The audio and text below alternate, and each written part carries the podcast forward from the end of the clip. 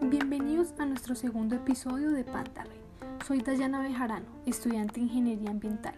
Con la idea del profesor Alex Trujillo, este es un podcast de mecánica de fluidos. Está dirigido tanto a estudiantes de ingeniería como a personas que tengan la curiosidad de saber si el agua es un fluido newtoniano y por qué.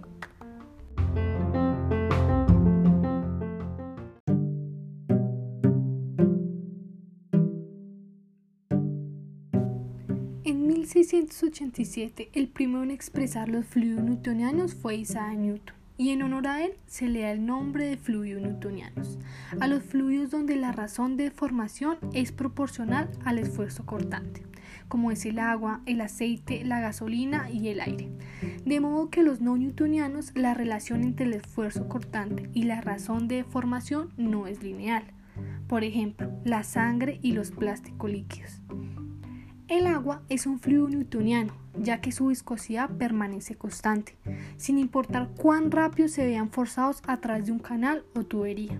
Hay que tener presente que el único factor que afecta es la temperatura.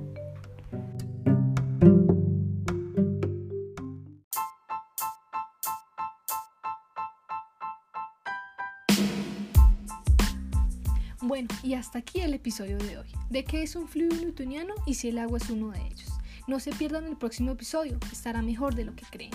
Trataremos los temas de presión absoluta y manométrica. Hasta la próxima. Y como dijo Isaac Newton, lo que sabemos es una gota de agua, lo que ignoramos es el océano.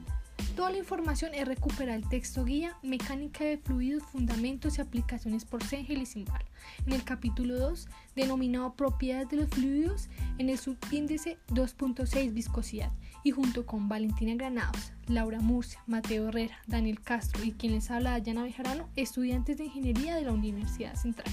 Muchas gracias.